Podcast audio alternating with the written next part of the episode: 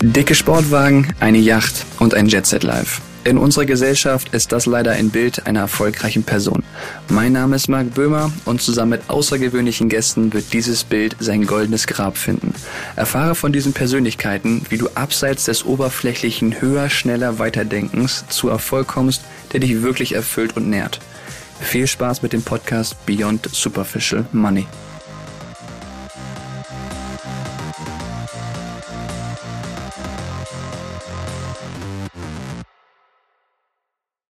You want to be successful in online marketing, you must work with him. He's one of the greatest, if not the best existing marketer. His clients include big names such as Bob Proctor, Les Brown, Tai Lopez, Kevin Hart, and Grant Cardone. In short, the best of the best receive marketing advice from him. Today, he has invested over a billion dollars in advertisement, and this makes him one of the top 1% of the ad spenders on Facebook, or how he describes himself to the online marketing nerd. His own Instagram account has over 1.7 million followers, but beside all these business successes, he has a family with three children. I look forward to an exciting conversation with you. Great to have you here, Paul Getter. Thank you very much, Marc. It's my pleasure to be here. Paul, if you could run only one advertisement from now on, what would be the content of this advertisement? Man, what a, you're starting it out with like the tough questions. One advertisement. Well, this this is what I believe when you can get your personal brand in front of people, it is something that can last a lifetime. You can reap the benefits of a personal brand forever. So I think what I would do is I would put together an ad for me that would tell my story, share the problems that I can help solve, and then a call to action. So my story, my story the solution and then set up a call. Something like that you could run forever and you could you could generate clients and customers so maybe when we start with your with your history um, let's talk talk about your start in the online marketing world. Uh, on your website it says recently fired and without any prospects uh, he discovered the power of social media. First of all what year are we talking about here? And what did you see in the social media world that others may not have seen then? Yeah so this was probably around 2008 and i was working various jobs trying to make ends meet and I was working for a guy that quite frankly was not a very nice individual to work for. He would come into the office yelling at people and just made it a really toxic environment. Remember when he would leave, people would be so upset and one day he came in and he was just upset yelling at everybody and I thought, well, I've got to say something to him. So I walked to him, walked up to him and I said, "Sir, you know, you come in here and you're yelling at everybody and it just makes a really uncomfortable place to work at. This is the owner, the manager of the company and stuff. And I just kind of was wanting to sincerely express to him. Remember, he pointed at me in the in the chest. He said, Paul, you keep talking to me like that, you're going to lose your job. And I was like, whoa. And so I I decided, you know, before he fires me, I'm leaving. And I I left. And I was playing around with doing things online, building websites as a hobby. One of my friends told me, they said, Paul, you need to get on Facebook. And they were going off to college, and I was wanting to stay connected with them. They said, You need to get on Facebook. And back then, at this time, Facebook was in its infancy stages. And uh, I jumped on and I thought, This is just for kids. I don't have time for this. I got to work. But I quickly realized there was an opportunity for small businesses and, and businesses of all sizes to really get their name out there in front of a crowd of people. And this is before the days that people would say things like social media marketer. There was just, I was doing it playing around with it, like, hey, maybe this will work. And I remember the very first time I, the first thing I did is I set up a page uh, promoting my church you know, getting the word out about my church. Yeah. And a uh, couple weeks later, I went to church and there was this new family there.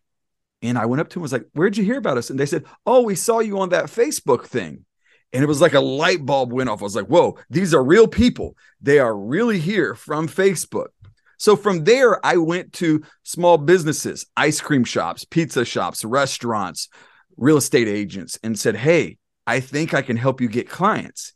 And I began working relationships with them. And I guess you would say that's where I started on online marketing. Okay, cool. Before you go to all these companies, you don't have any clue about this online marketing. Like you say before, um, yeah. you had no training at this point. No. Where did you start learning about this new and emerging topic? Because no one was talking about, like maybe today, where everything is everybody is right. talking about it. Right. I, I always joke around about it. In this in this time, I honestly thought I was the only person that was that was running ads online. I'm like, there is nobody doing this. And now, like you said, everybody and their mom is a Facebook marketer or yeah. you know, online marketer. And so I, I I never had any training. I always had, you know, the nerd. The nerd in me was interested in tech, interested in online stuff, you know, mm-hmm. science, technology always intrigued me. But I was playing around with it as a hobby, just hmm. like I could build Facebook pages at this time when Facebook first launched and started to gain popularity. People wanted to grow their Facebook pages. And so I was playing around with it, helping, you know, I was building pages for myself just as a hobby with okay. you know, different fun topics and stuff. And I realized that I could do it good. I could, I had all these pages with millions of followers. You know, I'd, I'd have a page about cats, millions of followers, a, a, a, pay, a page about, you know, it, just silly little topics. And I could grow them to millions of followers in just a couple months. And it was, it, it was really, it was, it was a fun time. People started reaching out to me saying, can you give me a shout out on your page?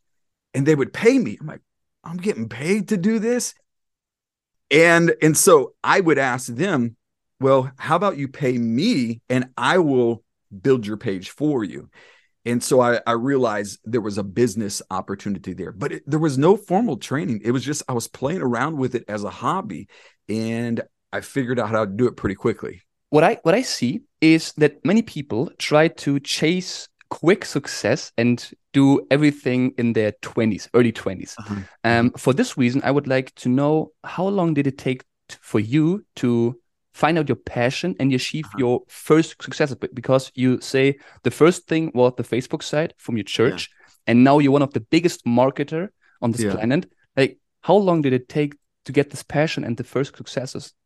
So, okay, so I think that there's maybe this confusion that people say, follow your passion and you'll be rich, you know, you'll be successful. That's not always true. I was not passionate about marketing. I was not passionate about, you know, running ads or anything like that. I just figured out how to do it and I realized it was an opportunity. And so I kind of began to grow in that and you know, from what I do, the money that I generate now, I can follow my passions any way I want. You know, if a person has a a passion to, you know, some silly hobby that there's no marketable value for it, they can follow their passion all their life and be broke. So following your passion does not always equal making money.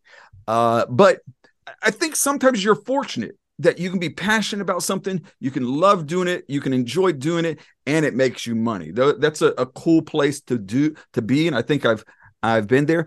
Looking back at when success happened, it I, I have to say to me, it felt really quick. Okay. That there was this time, say around 2010. So you're talking for 13 years ago. So I would have been 35, 35 years old. Now, pri- prior to, prior to this, I was probably about 30, 32, 33, let's say 33. So 2009, somewhere around there. Shortly after I started playing around with the Facebook stuff, it it it moved quickly. And I'll explain to to you how that happened. Uh so I'm playing around with it and I would have individuals when when Facebook first launched their ad platform where you could run ads you have to understand when Facebook first launched, they didn't run ads. So I'm I'm probably like how old are you how old are you, Marc? 22 right now. Okay, okay. So I'm I'm playing around with marketing before you were born, you know. yeah. So but Facebook when it first came out, they didn't have ads. They didn't have an ad platform. It was just like a social media site. Okay. And then they first started launching ads and they would give people like a select group, like a beta group, ability to test running ads. And then after they got the ad platform kind of, it was a mess. Initially, it was a mess. They would let the average person start running ads. But this is this is what would happen. Actually, on your personal profile on Facebook, you could run ads on your personal profile. There'd be a little boost button that you could um, do, kind of like Instagram. Now you can only run ads on Facebook pages or business related. But on your personal profile, if you set up a Facebook profile, you could run ads on that. But what would happen when you would push this boost button on a business page or something like that? Facebook would say, Would you like to set up an ad to get more followers? And if you mm. said yes, it would auto populate, automatically make you an ad. And that ad was ugly. It was horrible. It did not do well. It would cost the average person a dollar a follower to grow their page. So let's say if they wanted to grow their Facebook to a thousand followers, it'd cost them a thousand dollars to grow it. Facebook was thought they were making good money doing that because that people would push that auto populate ad and it would make that. Well, I was playing around with the back end ads manager where you can change the picture, you can select the targeting, and it was very, you know, more granular targeting. 99% of the people online did not even know that this Facebook ad manager behind the scene dashboard existed. So they would just push that make me an ad button. Mm-hmm. Well, me playing around with it instead of it costing a dollar a follower, I could get 10 followers for a penny, one cent, 10 followers for a penny. Wow. So what I so this is what I would do. I would go on Facebook on um Saturday and Sunday. On Saturday and Sunday, because it seemed like there was most ads on Saturday and Sunday. And I would just scroll. And as soon as I would see one of those ugly ads that someone pushed the auto populate button and started an ad, I would send that business a message. And I would say, Hey, I see you're running ads to grow your page. How's that going? And they would respond, Oh, it's going great. We're growing our page, blah, blah, blah. And I would say, If you don't mind me asking, how much are you spending and what type of results are you getting? Mhm. And they would say, ah, you know, we're spending about $20 a day and we're getting 20 new followers a day. Hmm, A dollar a follower. I'm like, eh, typical. And so I would say, hey, I'm a Facebook ads manager. Let me manage your ads for you. Let me grow your page for you. Mhm. And you pay me. And of course, there was a little bit of hesitancy. Who's this guy just messaging me? And they were very skeptical. I said, I will do two days for free and I will get you better results. And if I don't, you don't have to pay me. Deal. They couldn't lose on an offer like that. So again, they were spending $20 getting 20 followers. I could spend two cent and get the 20 followers, two cent. So what I would do is I would spend uh one dollar and get them a thousand followers and they were like and it was better quality too it's better Okay. follower, follower you know better quality and they were just blown away this is amazing love it and so I would say, you just give me the ad spend, I'll manage it. So they would give me the $20 a day. I would spend $1 and I would keep the $19. So that was my profit. So you do the math, that's just one person. I would make six, five, six hundred dollars for that one client. Well, then I would start finding people spending $50 a day, $100 a day, $200 a day, and I would do the same formula. So within a short time, two or three months, I'm making six figures just managing ads for people. What an interesting way and smart way to get your business uh, grown. To come back to my topic of this of this podcast is I try to fight against the superficial um, mm-hmm. success. And what I see on Facebook and Instagram, that's the reason why I jumped off of Instagram, is that 90% of the advertisements I see are structured relative, relatively superficially. And uh-huh. these include messages like becoming a millionaire in three days or oh, yeah. grow your revenue times 100. And yeah. how do you observe this market? Is it like I see it that's very superficial, or yeah. is it just a German thing here in, in Germany? No, so I do know that there are cultural ways that people you know like a, an ad that you might run in the united states definitely would not work in germany. So mm-hmm. i do know and, and i i know that from having conversations with people like thaddeus and and things i'm like okay you know this is what we've done. He's like mm, the psychology and the culture of german people something like that wouldn't work. And so i i understand and respect that. I think that in in some ways uh, society is starting to really rebel against this superficial ads, yeah. superficial marketing in in general, because they've seen the tricks, they've mm-hmm. seen the gimmicks, they've seen the fakes, they've seen this this stuff, and things like saying, uh, you know, you've got that. It used to be very popular that they'd put countdowns. Yeah. On, you know what I mean? It's like, you know, only got five hours left. I'm like, clear clear your cookies and you'll still have five hours left. You know what I mean? It's just like you'll always have five hours left. And, yeah, sure. and so it's it's things like that. This is this is what I see. Years ago, and I say years ago, five years ago, you used to be able to really quickly engage people on a sale. Mm-hmm.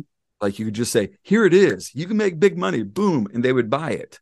But because of the bad relationships that people have had online, mm-hmm. they have built this distrust and resistance to superficial marketing. So I see that trend. It, it used to be able, you put something up and people would click buy and, and go. Now I think that people are evolving where having a personal brand, mm-hmm. building that know, like, and trust relationship with people is so necessary. And so so you can't just do a quick sale. You have to build that relationship. You have to you have to almost the people you have to ask permission mm-hmm. to to sell to people. Um, so so there there is. So I think that the the German I always admire um, my German friends because they are very sharp, analytical individuals, yeah. and and that's a, a, a key strength. So they see through they see through the superficial stuff, yeah. and and that's very important in. I think that our our culture and our society and society in a whole is they've seen all of this fake gimmicky stuff and they're starting yeah. to rebel against it that's that's really cool because um, I, I saw your your uh, last post before I um, do this podcast interview with you, and you write in your la la latest uh, Instagram post, "Real success come when we put people before product, yeah, uh, yeah. profit." And I love that phrase because that's how my um, business partner, our team, and I build our own company. Yeah. Um, how can we make it so that we have also distribute more of these messages in marketing get yeah. more in this marketing and focus more on the giving than on the taken what do you yeah. think is it like like you said before it's it's a, it's a mind shift it, it is a mind shift because uh, I'll be honest. I think that all entrepreneurs in their infancy stage see the sell as the most important thing making money, making money. You know, it's like, I got to make money. I got to make money. And so, in doing that, they will do things improper. I'm not saying they're doing it wrong, but they're doing it. Uh, l- let me give you an example. I was guilty when I first got started of making quick money, quick Mhm. money. I built websites like viral websites where people would go to the website and view all, all these articles and things. And um, I would make money on these uh, websites. Made a lot of money, a lot of money doing that. But the techniques, that's a website. If it becomes unfavorable or the way that you're getting traffic is changed, then it's gone. So fast money can be can be lost fast too.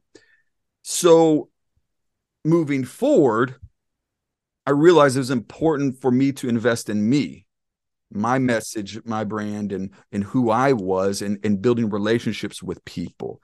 And it's not just about a transactional relationship. You know, what can I? It's about building real, authentic relationships. I remember when COVID first happened, I had a lot of my coaching students and clients reach out to me, and they said, "Paul, should we stop selling?" You know, there's like this, should we stop selling? You know, people we're in a weird place. And I asked them, I said, is your product or service really helping and serving people? If it is, keep selling because people really need help right now. People really need guidance and direction. So if your product is helping and serving people, you need to keep selling. Uh, but if it's not, stop selling. Matter of fact, you should have stopped selling it a long time ago if you weren't really helping people. So, so I think for me, there was a mind shift somewhere along Okay. the line that I just like, man, if I help people, if I serve people, if I solve problems, if I add value to the business, that money thing, I'm not chasing money. Money's chasing me. you know what I mean? yeah, that's uh, that's a nice view on on this point. Um, so yeah, very interesting. And if I have you here today as a marketing professional, I would like to ask you two fast questions Okay. about online marketing and the personal branding because we talked about it before.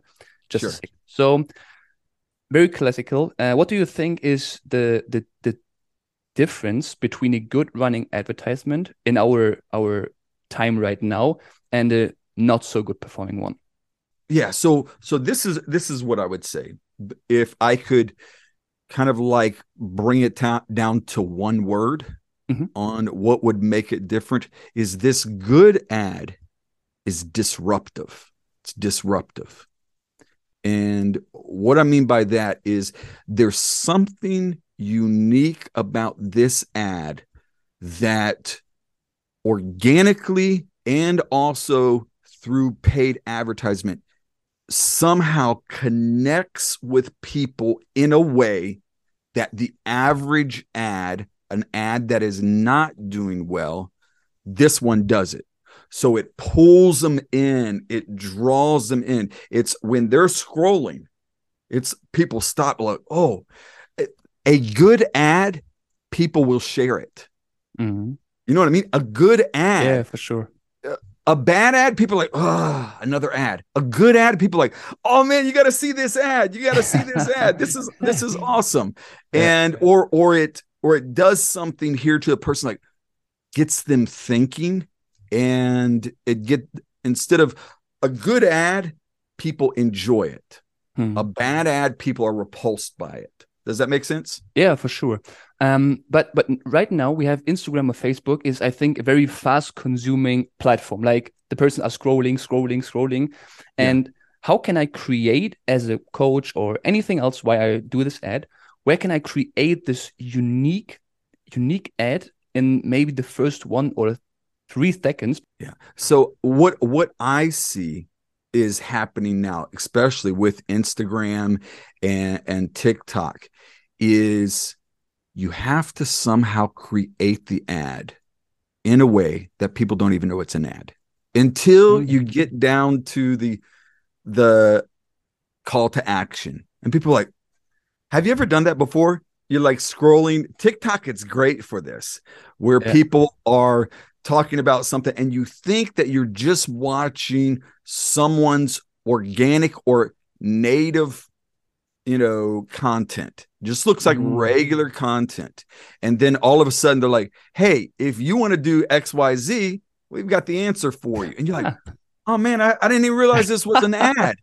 So Cool. that that that is a I would challenge you go on TikTok uh and, and Instagram Reels is good for it and there are ads that you don't even realize it's an ad until you're halfway through. So what I would do is I would look at other viral videos, topics they're talking about, things that are popular. Of course, like you said, that first 2 or 3 seconds that hook the components for a viral video that are necessary for a video to go viral are probably the same components that are necessary for a viral ad or an effective ad. Interesting. Yeah, really cool to to do the ad and don't think that's an ad. So only produce content and put it Yeah. out and give the call to action. Yeah. Very cool. Thank you for it. Um, you you are also known for building these great personal brands, like I told in the in the beginning. Um, what advice maybe would you give to our listeners right now to develop their personal brand so they can avoid mistakes and achieve their goals a bit faster? Maybe two or three things.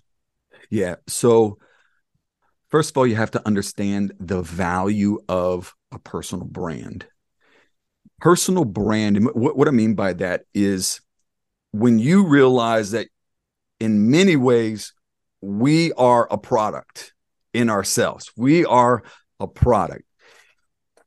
When you have a personal brand where people know you and they're connected with you, they see value in a relationship with you, it does not limit you to one specific product or service. Let me give you an example. Do you know Shaq, Yeah. the basketball player? Yeah. yeah. He used to be a basketball player. He doesn't play basketball anymore. Here in the United States, Shaq is on every commercial. I mean, Shaq promotes car insurance. Shaq promotes fungus cream for your toes. Shaq promotes promotes frosted flakes cereal. You know, just every like you can go to the store and you're like, oh, Shaq there on that, Shaq, Shaq, just everywhere. Well, what that shows us is he has a powerful personal brand.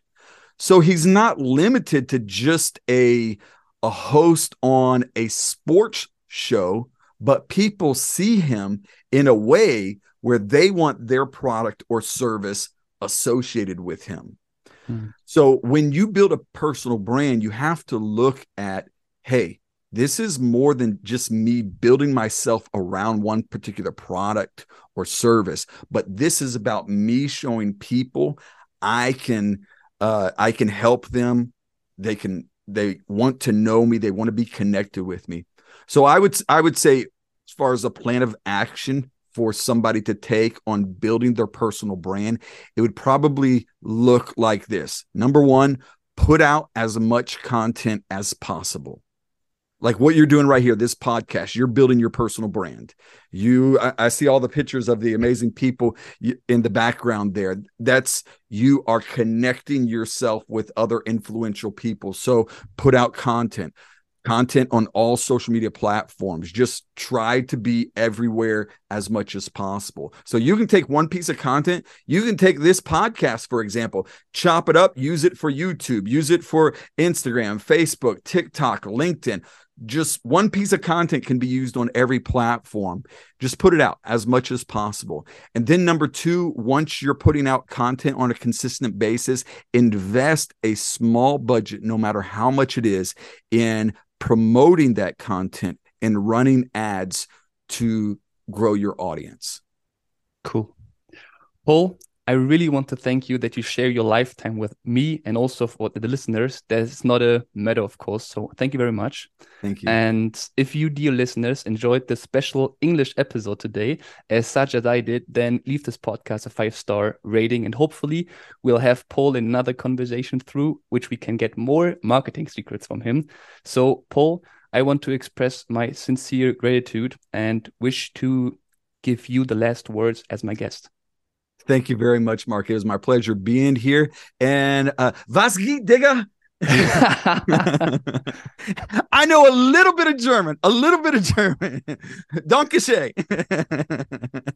um, if people want to connect with me, uh, by all means, just give me a follow on Instagram. Uh, I have a book. I have a book. One of my recent book. If anybody listening to the podcast wants a free copy of my book, just send me a message on Instagram uh, that you heard me on this podcast, and I'll give your guest a free copy of the book. Cool. Cool. Perfect.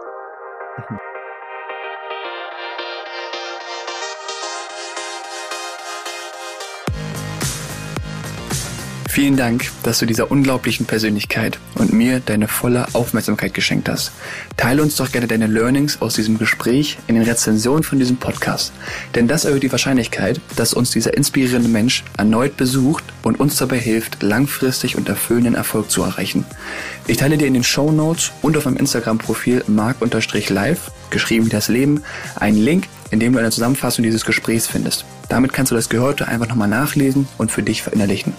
Ich hoffe, diese Folge hat dich wieder vorangebracht und dir mindestens einen Handlungsimpuls mitgegeben, der dich auf neue, erfolgreiche Bahn leitet.